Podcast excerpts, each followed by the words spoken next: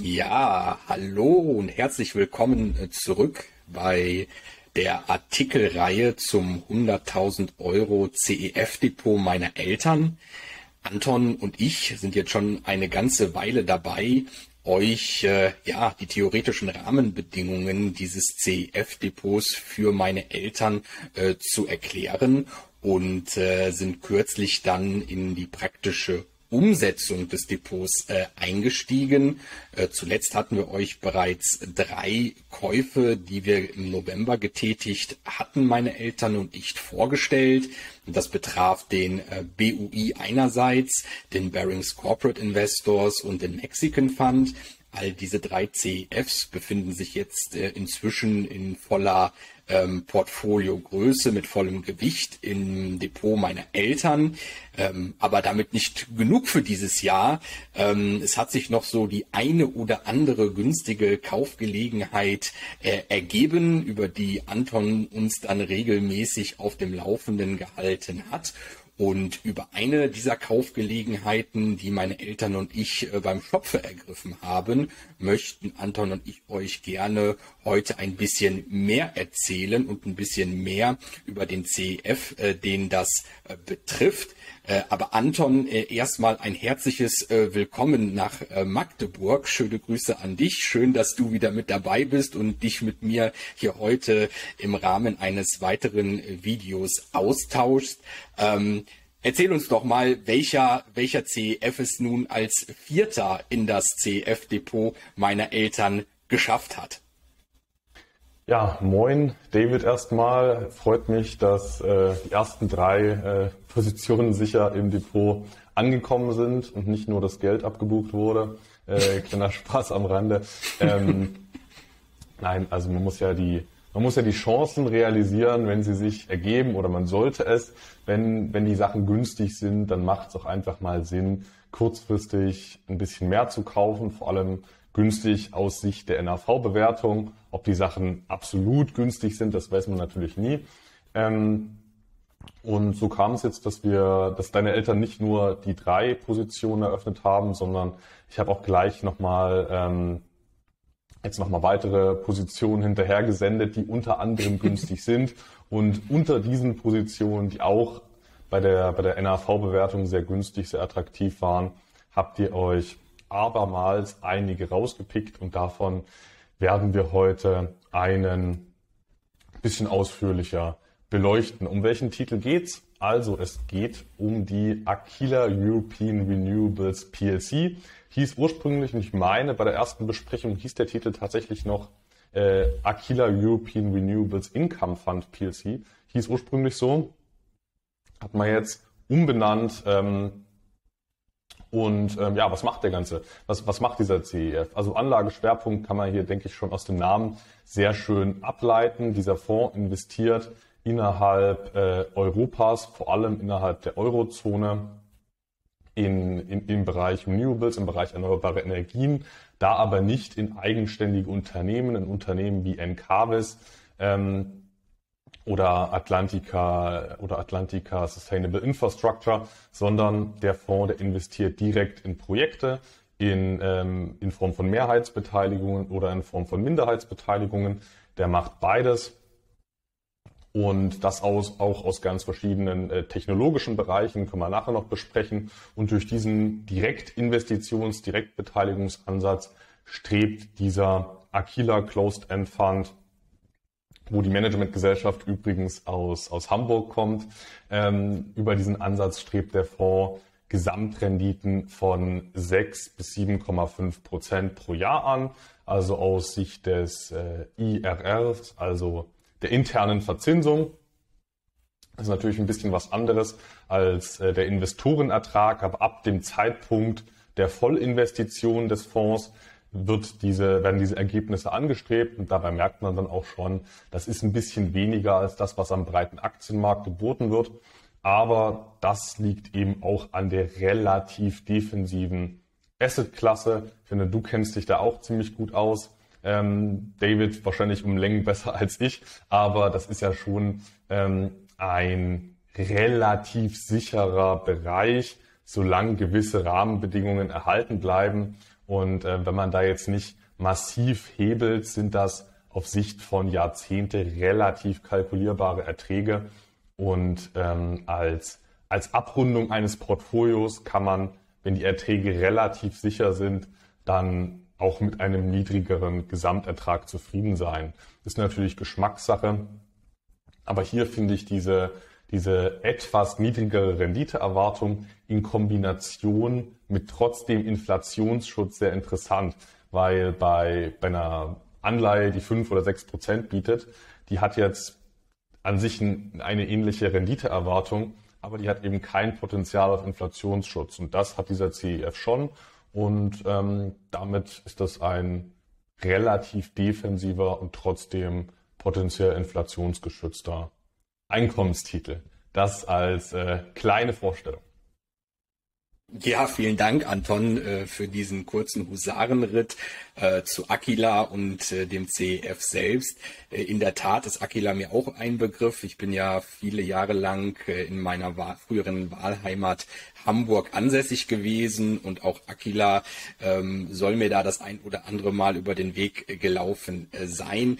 Insofern tatsächlich ein alter Bekannter und hauptberuflich, das hatten wir glaube ich auch schon in einem der vorherigen Videos erwähnt, bin ich unter anderem im Energiebereich tätig. Und das ist tatsächlich dann ein Gebiet, mit dem ich mich zumindest glaube ganz gut auszukennen, ähm, wo ich natürlich aber auch einen gewissen Bias mitbringe, weil natürlich ist immer das, mit was man sich sehr viel äh, tagtäglich auseinandersetzt, irgendwie etwas, wo man dann auch vielleicht ja eine größere Verbindung hinzuspürt und vielleicht dann auch äh, dazu geneigt ist, da äh, selbst mal ein bisschen zu viel äh, Kapital äh, reinzustecken als zu wenig, einfach weil man auch glaubt, da eine gewisse Expertise auf dem Gebiet zu haben. Äh, aber schön, dass wir es jetzt hier auch mal, auch wenn in London gelistet, mit einem äh, an sich deutschem Fondshaus und Fondsmanagement zu tun haben, auch äh, wenn, wie ich gesehen habe, auf der äh, Internetseite vom Aquila ähm, European Renewables, da ja, glaube ich,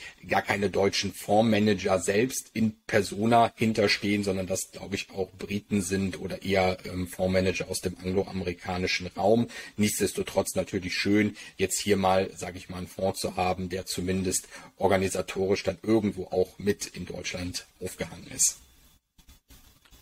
Stimmt, es gibt ja nicht allzu viele äh, deutsche Fondsgesellschaften mit, mit entsprechendem CEF-Angebot. Die DWS hat ein oder zwei. Ansonsten gibt es wirklich, gibt's wirklich nicht so viele.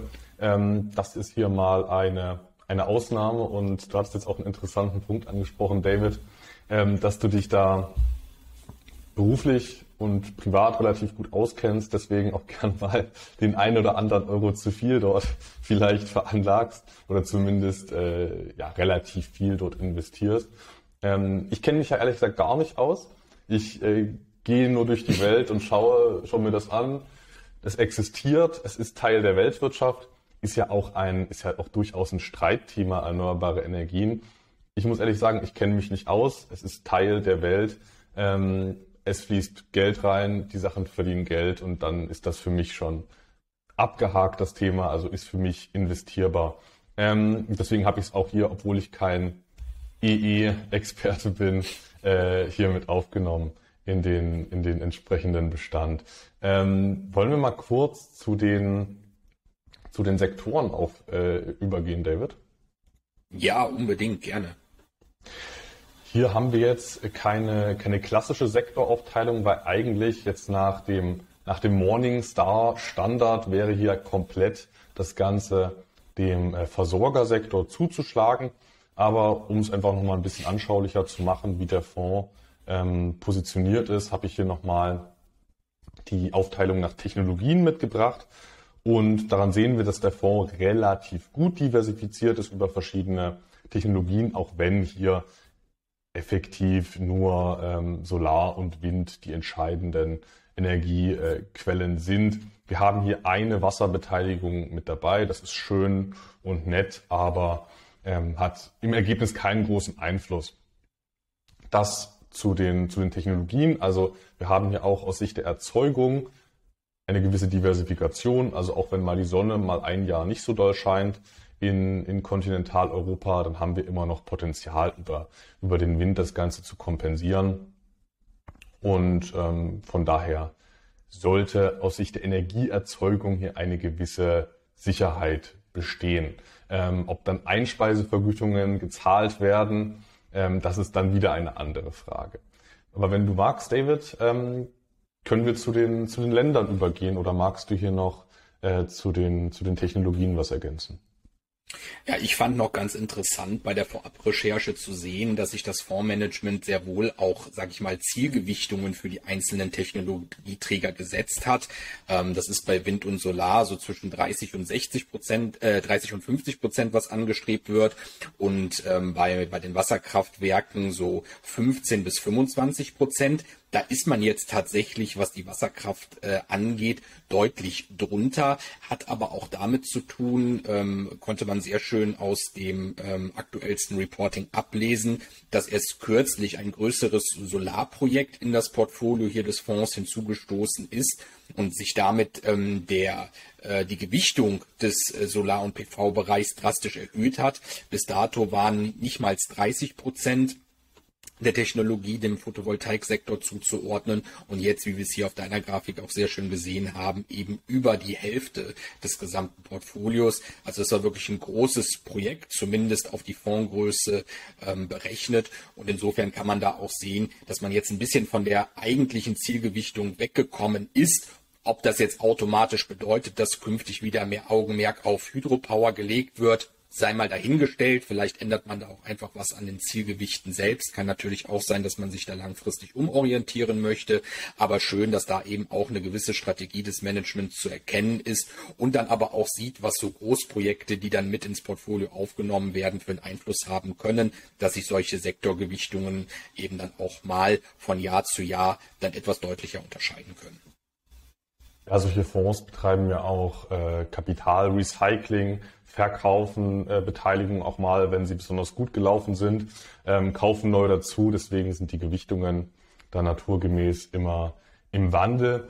Und ähm, solche Zielgewichtungen, die sind an sich schön und gut, ähm, also wichtig für das Management, damit es gewisse, damit es eine gewisse Bindung gibt, woran man, worin man zu investieren hat, damit Investoren sich auch grob auf etwas verlassen können, wie ungefähr das Portfolio aufgestellt sein wird.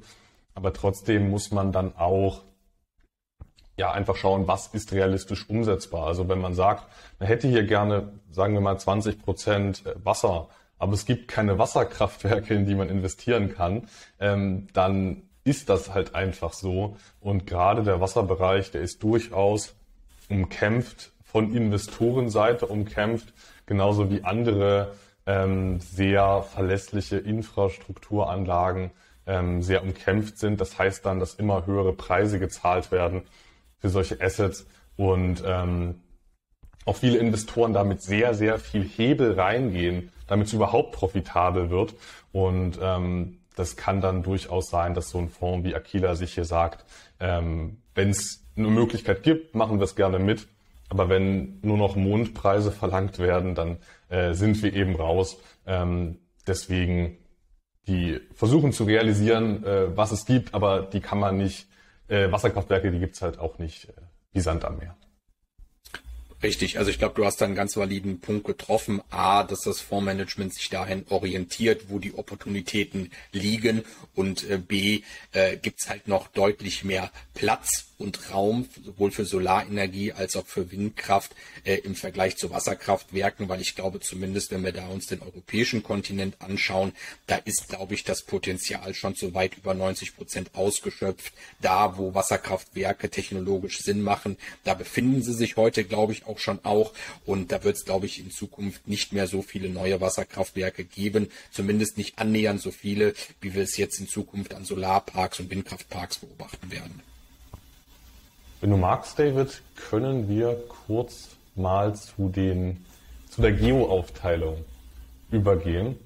Und, Auf jeden Fall. Und zwar hat hier die, die Gesellschaft Aquila Capital das Ganze natürlich so ein bisschen unschön sortiert bei der Ländergewichtung. Die wollen ihre Fonds, ihre Produkte natürlich vermarkten Und dann ist es auch Ziel, so ein Portfolio möglichst diversifiziert aussehen zu lassen.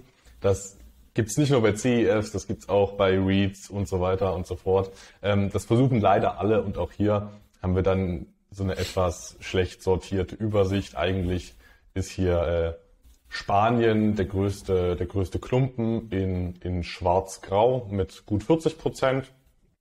Und dann haben wir an nächster Stelle äh, Dänemark mit 16,3 Prozent. Darauf folgt dann Norwegen. Darauf folgt dann Portugal. Dann noch äh, Finnland. Nee, zuerst Griechenland und dann Finnland. Das ist echt eine schlechte, schlechte äh, Anordnung, aber im Endeffekt äh, mit etwas Mühe versteht man hier, was die grobe Aufteilung ist. Also wir haben in etwa eine, eine 50-50 Aufteilung zwischen den ähm, eher soliden Nordländern und den etwas weniger solide finanzierten Südländern. Das hat, also finde ich an sich gut, diese Diversifikation. Wir investieren ja auch bei den Industrieländern und den Schwellenländern und auch über solche Renewables, dann über verschiedene Jurisdiktionen innerhalb der EU zu, zu diversifizieren. Das halte ich für vernünftig. Man muss sich bloß einfach auch dem Risiko da bewusst sein, ähm, dass die Gesetze in Griechenland, das ist halt nach, nach MSCI, meine ich mittlerweile ein Schwellenland. Die äh, Gesetze sind mittlerweile einfach dort nicht mehr so belastbar und verlässlich wie jetzt in Norwegen oder Dänemark. Dessen muss man sich bewusst sein.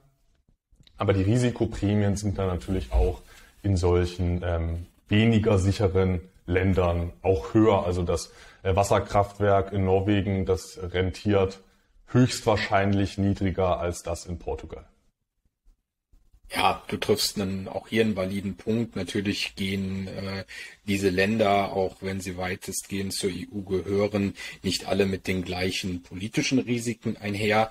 Ähm, anderer Punkt ist natürlich, dass ähm, sich diese regionale Aufteilung auch gewissermaßen aus den vorher gezeigten Technologien ergibt. Natürlich macht es mehr Sinn, in einem Land wie Portugal oder gerade Spanien ähm, mit äh, Solarparks zu agieren, wo eben sehr viel äh, Sonnenschein übers Jahr hinweg gegeben ist, wohingegen dann eben in den Nordländern ähm, tatsächlich dann eher Wasserkraft oder aber auch insbesondere Windkraft ähm, Einzug hält. Das heißt, diese geografische Diversifikation ist wahrscheinlich auch nur eine logische Folge dessen, dass man sich technologisch hier breit aufstellen möchte. Und äh, insofern ist das für mich eine vollkommen akzeptable Form der Diversifikation, äh, weil wir haben hier eine, eine ganz guten, einen ganz guten Ländermix, ja, auch wenn Spanien gewissermaßen dominant ist. Aber wie gesagt, ich glaube, das ergibt sich auch daraus, wo die besten Gegebenheiten für die einzelnen Technologien momentan liegen, in Verbindung mit dem, was du genannt hast, wo eben auch die regulatorischen Rahmenbedingungen dann eine Vergütung hergeben, für die es sich dann hier hier für Aquila noch lohnt, in die Projekte überhaupt mit reinzugehen. Genau, so ein Fondsmanager, der wägt ja ab, wo kriege ich mein Geld, eine faire Risikoprämie. Und wenn, wenn in den sehr sicheren Ländern, wenn es da einfach nur mit, mit massivem Hebel dann nur noch funktioniert, dann kann man ja abwägen und sagen, dann nehme ich vielleicht die etwas weniger sicherere äh, Jurisdiktion. Und ähm, an der Stelle vielleicht noch ergänzt, ähm, Renewables werden ja gerne sehr stark gehebelt, sehr stark äh, mit Fremdkapital angereichert, weil ja die Erträge relativ kalkulierbar sind auf Sicht von Jahren und Jahrzehnten. Ähm, der Fonds hat sich bewusst gegen massives Hebeln entschieden. Also hier wird auf, äh, auf aggregierter, konsolidierter Sicht Projektgesellschaften und Fonds wird ähm, ein relativ niedriger Hebel angestrebt. Aktuell liegt der bei 25 Prozent. Das ist äh, wirklich nicht viel im erneuerbaren Energienbereich. Ähm, und daraus ergibt sich dann auch so eine relativ ähm, konservative Renditeerwartung. Das ist kein stark gehebeltes Investment in Summe. Und ähm, anderer Punkt, der vielleicht auch noch dem einen oder anderen auffallen könnte, ähm, ein Solarpark ist natürlich nicht dasselbe wie eine Aktie. Es ist zwar in gewisser Weise ein Finanzinvestment, aber damit geht natürlich Arbeit einher. Und äh, wenn man sich jetzt fragt, wie das hier funktioniert, ähm, der Fonds selbst, der ist wirklich nur Kapitalbereitsteller. Der, das Fondsmanagement, das kümmert sich darum, dass dann beispielsweise ähm, Abnahmeverträge für den Strom bestehen. Um sowas kümmert sich das Management und das Management, das beauftragt dann auch wiederum Drittunternehmen mit der Wartung und Inspektion von, ähm, von den entsprechenden Anlagen. Also wir haben es hier wirklich mit einem reinen Finanzvehikel zu tun, auch wenn natürlich das Business erneuerbare Energien mit ähm, gewissem Aufwand verbunden ist, aber das ist hier komplett außen vor. Wir haben hier nur die, nur die Nettoertragskraft dieser Anlagen.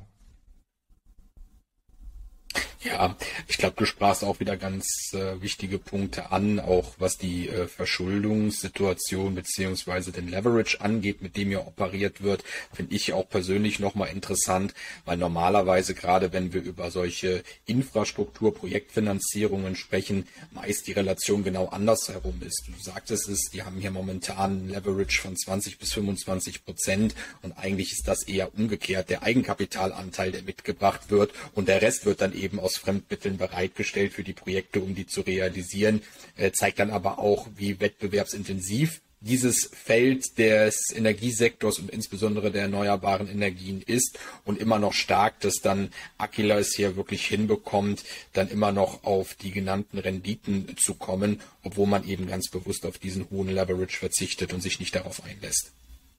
Das ist ja auch was, was bei solchen ähm, fondsähnlichen Vehikeln wie Brookfield Renewables oder Brookfield Infrastructure, was da häufig übersehen wird.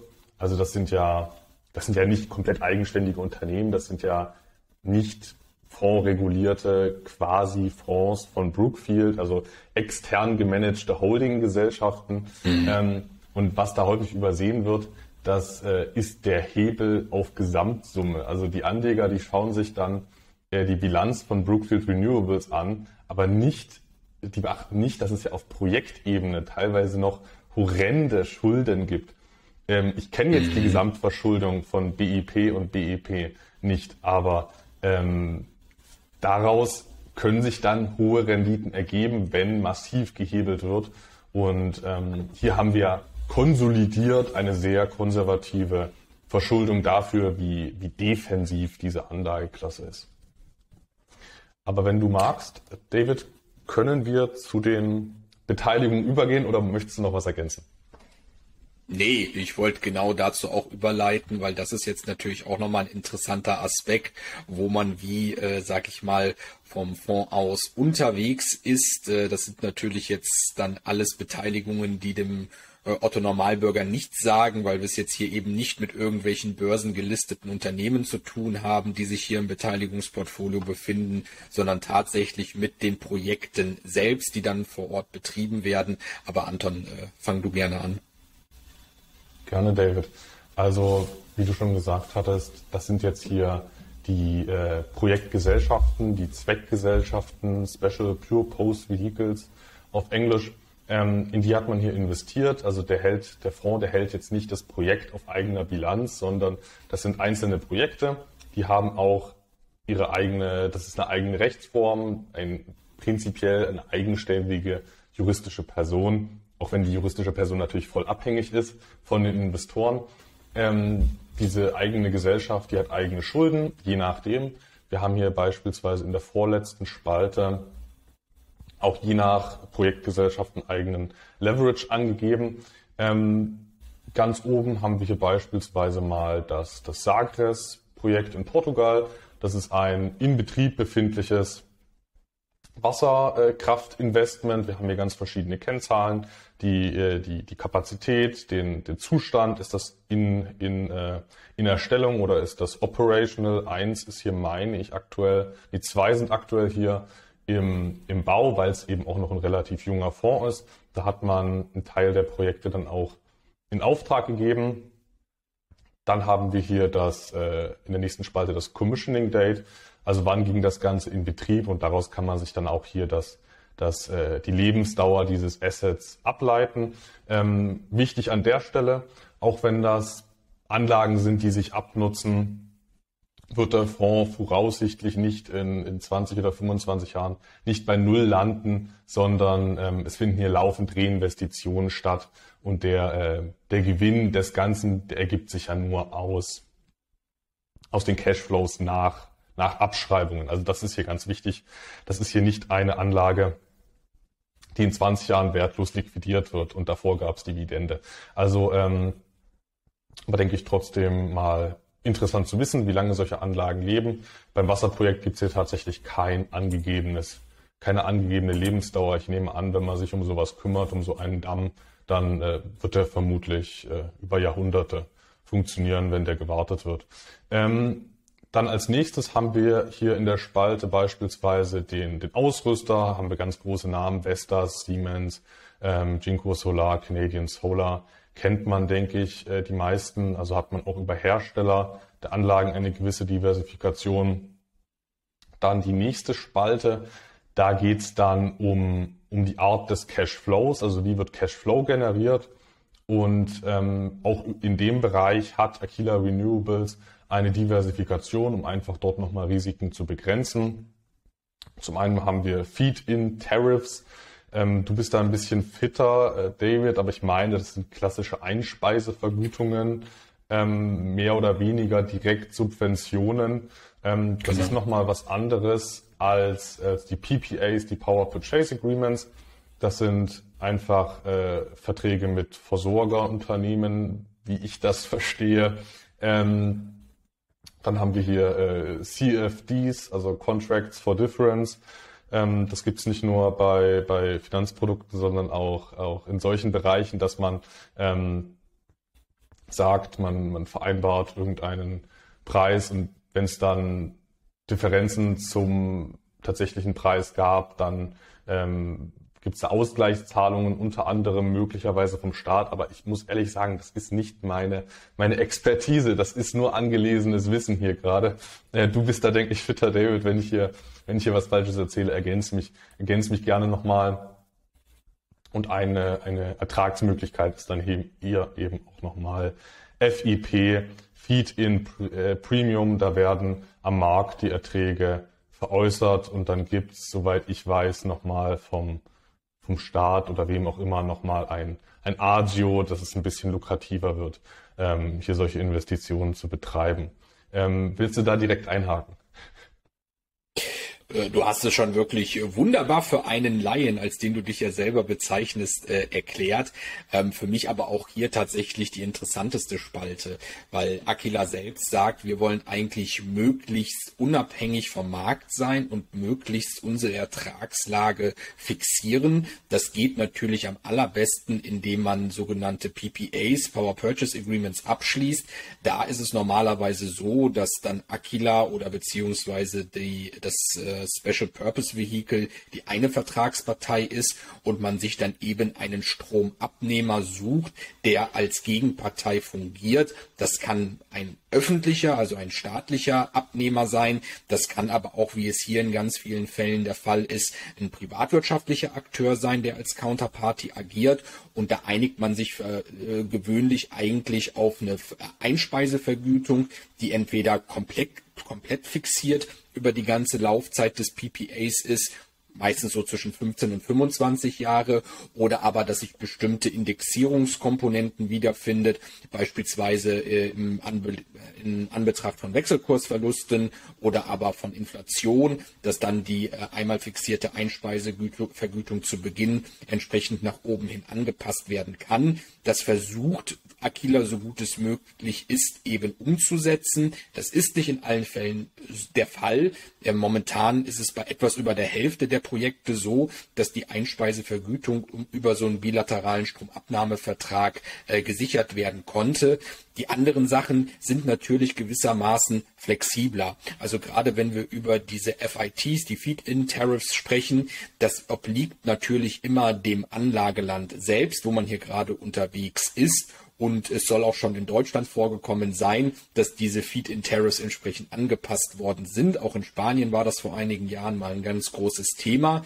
Ähm, das können Anlageländer machen. Das ist natürlich nicht schön für die Anlagenbetreiber, weil man natürlich dann meistens mit dem anfänglichen Feed-in-Tariff ähm, kalkuliert hat ähm, und man nie weiß, wie weit es dann nach unten am Ende des Tages angepasst wird.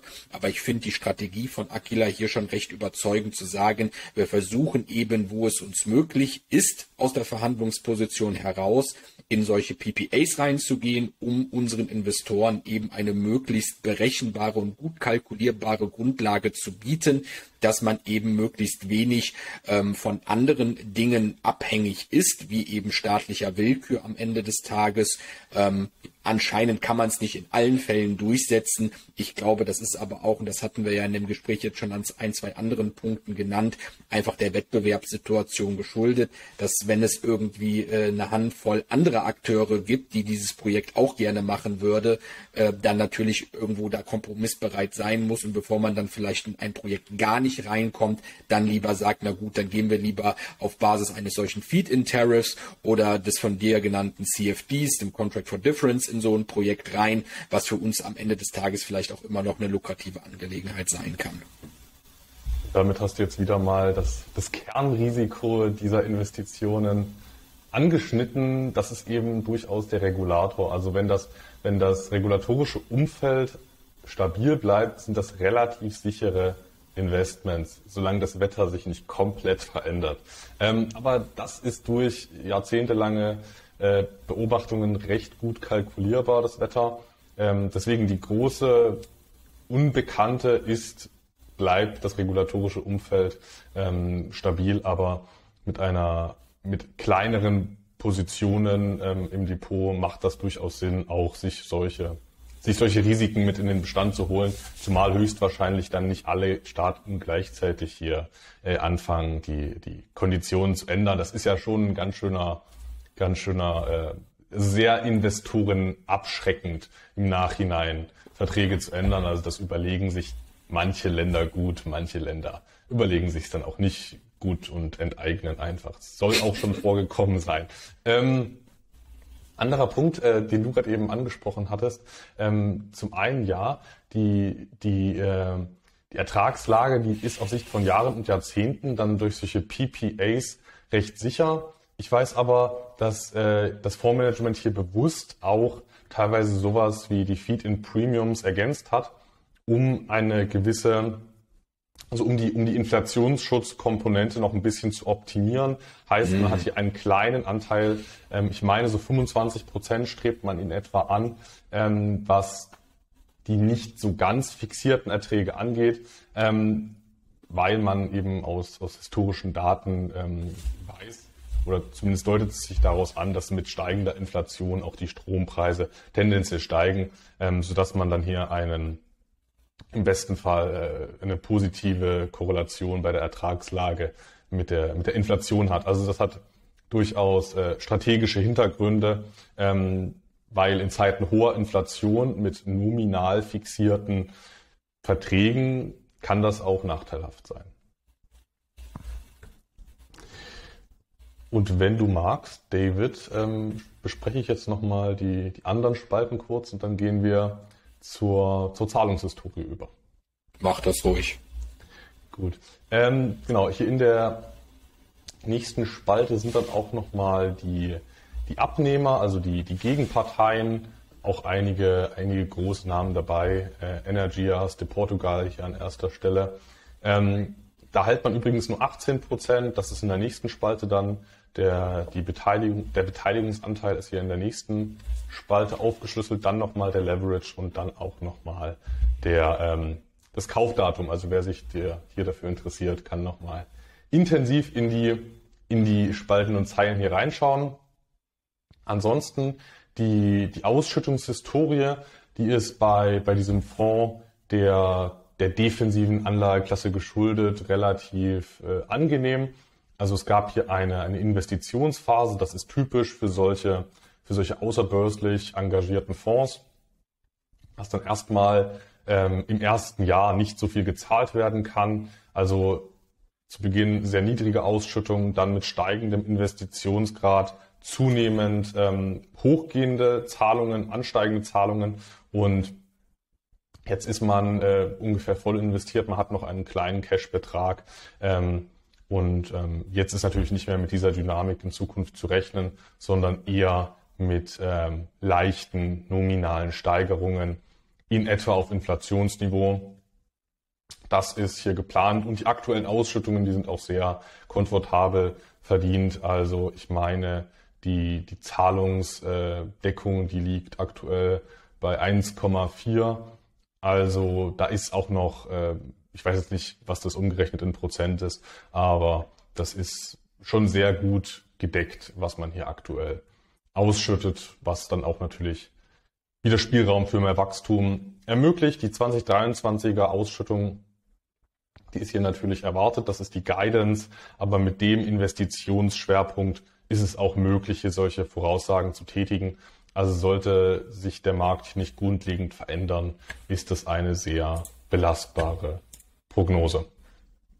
Ja, und ich glaube, mehr kann man von solch einem jungen Fonds auch nicht erwarten. Ne? Die Zahlungshistorie sieht jetzt erstmal gut aus. Inwiefern sich das langfristig bewahrheiten wird, werden wir sehen über die nächsten Jahre und Jahrzehnte.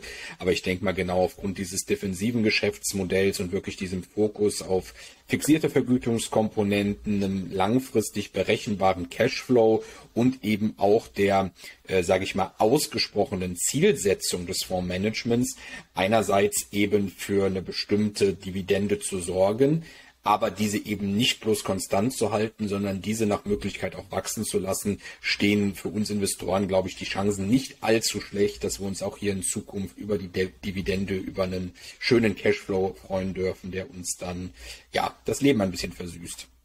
Oder das Gibt's von meinen ja, Eltern in diesem Fall. Gibt es ja auch andere, gibt's ja auch andere, schon länger am Markt bestehende, ähnlich positionierte CEFs, äh, die schon seit Jahren sehr, sehr verlässlich ihre Zahlungen steigern. Also das sind schon in der Vergangenheit zumindest so mit die sichersten CEFs aus Sicht der Ausschüttungen. Ähm, natürlich, wenn hier der Worst Case eintritt, dann trifft's die alle und dann, dann relativ heftig, aber das ist schon eine relativ sichere äh, Dividende. Ähm, kommen wir auch noch mal hier zu den, zu den, äh, zum Kurs und zum NAV-Verlauf. Das ist hier relativ unspektakulär. Also wir haben im NAV seit Auflage einen, einen positiven Trend. Wir haben hier beim NAV-Stand beim, äh, beim Kaufdatum deiner Eltern stehen wir hier bei etwa plus 12 Prozent. Der Kurs, der hat sich lange Zeit äh, nicht so ganz am NAV orientiert und macht es auch nach wie vor nicht. Ähm, ja, also auffällig ist hier natürlich, dass wir, dass wir hier einen ähm, nicht sehr häufig aktualisierten NAV haben. Deswegen sehen wir hier diese relativ großen, diese relativ großen äh, Sprünge dann von Zeit zu Zeit und dann mal einige Wochen auch mal nichts. Das ist natürlich nicht so, nicht so attraktiv wie bei äh, täglich oder wöchentlich aktualisierten NAVs, aber das ist auch hier der Anlageklasse geschuldet. Da kommen dann einmal im Quartal oder einmal im Halbjahr kommen dann äh, unabhängige Bewerter so weitestgehend unabhängige Bewerter ins Haus, schauen sich die Assets an, was sind die wert, ähm, gibt es auch verschiedene Bewertungsmethoden. Bei Infrastruktur und Renewables ist am beliebtesten Discounted Cashflow, weil über Jahre und Jahrzehnte sehr kalkulierbare Erträge äh, Discounted Cashflow macht bei sowas wie BMW nicht so viel Sinn, weil wir nicht wissen, was BMW die nächsten Jahre verdient. Aber bei solchen Anlagen ähm, wo wir ziemlich genau wissen, was die über die nächsten Jahre verdienen, ähm, kann man hier sehr schön mit, äh, mit dem DCF-Verfahren arbeiten, ähm, haben hier aber natürlich eine gewisse Unabhängigkeit, weil zum einen ähm, berechneter NAV und zum anderen verzögert ähm, ist, muss man einfach wissen, ist jetzt nicht grundsätzlich problematisch, solange man das weiß, ähm, kann man damit arbeiten. Und anhand dieser Betrachtung sehen wir auch schon, dass sich der Kurs hier vom NAV entfernt hat. Ja, wollen wir dann vielleicht mal zum konkreten Kauf meiner Eltern kommen? Sehr, sehr gerne, David. Ähm, ihr habt den Titel am, am 8.12. gekauft, Aquila European Renewables PLC. Geplant war der Titel mit einer zweiprozentigen Zielgewichtung. Das hielt ich an der Stelle für passend und ihr habt euch dann 2020 Stück zu, äh, 9, äh, zu 90 Cent äh, zu 0,985 Euro ähm, habt euch das Ganze ins äh, Depot gelegt. Also gut 2000 Stück zu knapp 1 Euro pro Anteil. In Summe waren das 1989 Euro und 70 Euro Cent. Es ist einer der wenigen CEFs, der in Euro bilanziert, in Euro äh, notiert und in Euro auch ausschüttet. Ähm, zu diesem Kurs lag die erwartete Barrendite bei 5,32 Prozent. Der, Be der Bewertungsabschlag, der lag bei 10,45 Prozent, ein ordentlicher Discount. Können wir uns auch nochmal im historischen Vergleich ansehen. Ähm, das ist historisch schon einer der besten Zeitpunkte gewesen. Klar, im, im Shutdown-Crash ähm, ging es ordentlich nach unten. Da muss man aber dazu sagen, aufgrund der relativ äh, langsamen äh, Aktualisierungsfrequenz beim NAV ist so extrem kurzfristig so ein Discount dann auch nicht so wahnsinnig aussagekräftig. Also wenn die, also angenommen, heute würde entschieden werden, dass die Renewables kein Geld mehr verdienen oder nur noch die Hälfte verdienen, dann würde sich natürlich bei der nächsten NAV-Aktualisierung da ein ma massiver NAV-Rückgang materialisieren. Der wäre aber beim verzögerten NAV noch gar nicht enthalten. Ähm, deswegen muss man bei so extrem kurzfristigen Sachen ähm, aufpassen. In der langfristigen Tendenz ist das dann aber schon ähm, aussagekräftig. Von daher, das, war hier schon ein, das war hier schon ein guter Zeitpunkt. Ja, sehr schön. Also wir freuen uns auf jeden Fall, den Aquila Re European Renewables jetzt auch mit bei uns im Depot äh, zu haben. Die vierte Position im CEF-Depot meiner Eltern. Ähm, das soll es nicht gewesen sein. Ne? Da, da warten noch ein paar Titel auf uns. Insgesamt umfasst das Zieldepot momentan ja weiterhin 22 Titel. Das heißt, wir haben da schon noch einiges an Arbeit auch vor uns. Die ähm, Depotpositionen nach und nach ins Portfolio meiner Eltern äh, zu holen. Aber ich denke, wir sind auf einem ganz guten Weg. Jetzt äh, mit dem mit dem vierten Kauf auch Anfang Mitte Dezember äh, gewesen. Äh, ich von meiner Stelle würde mich jetzt ganz gern mal wieder bei dir bedanken, Anton, für deine tatkräftige Unterstützung und natürlich unsere Zuschauerinnen und Zuschauern darauf hinweisen, dass äh, Anton und ich hier keinerlei Anlageberatung oder Anlageempfehlungen aussprechen, dass das rein äh, eine Situation ist, die wir hier besprechen, die auf die spezifischen äh, Rahmenbedingungen meiner Eltern gemünzt ist, ähm, die sich äh, jetzt, wie gesagt, ähm, am Beginn ihres Rentenalters äh, befinden. Nimmt die Ideen, die Anton und ich euch heute hier zu diesem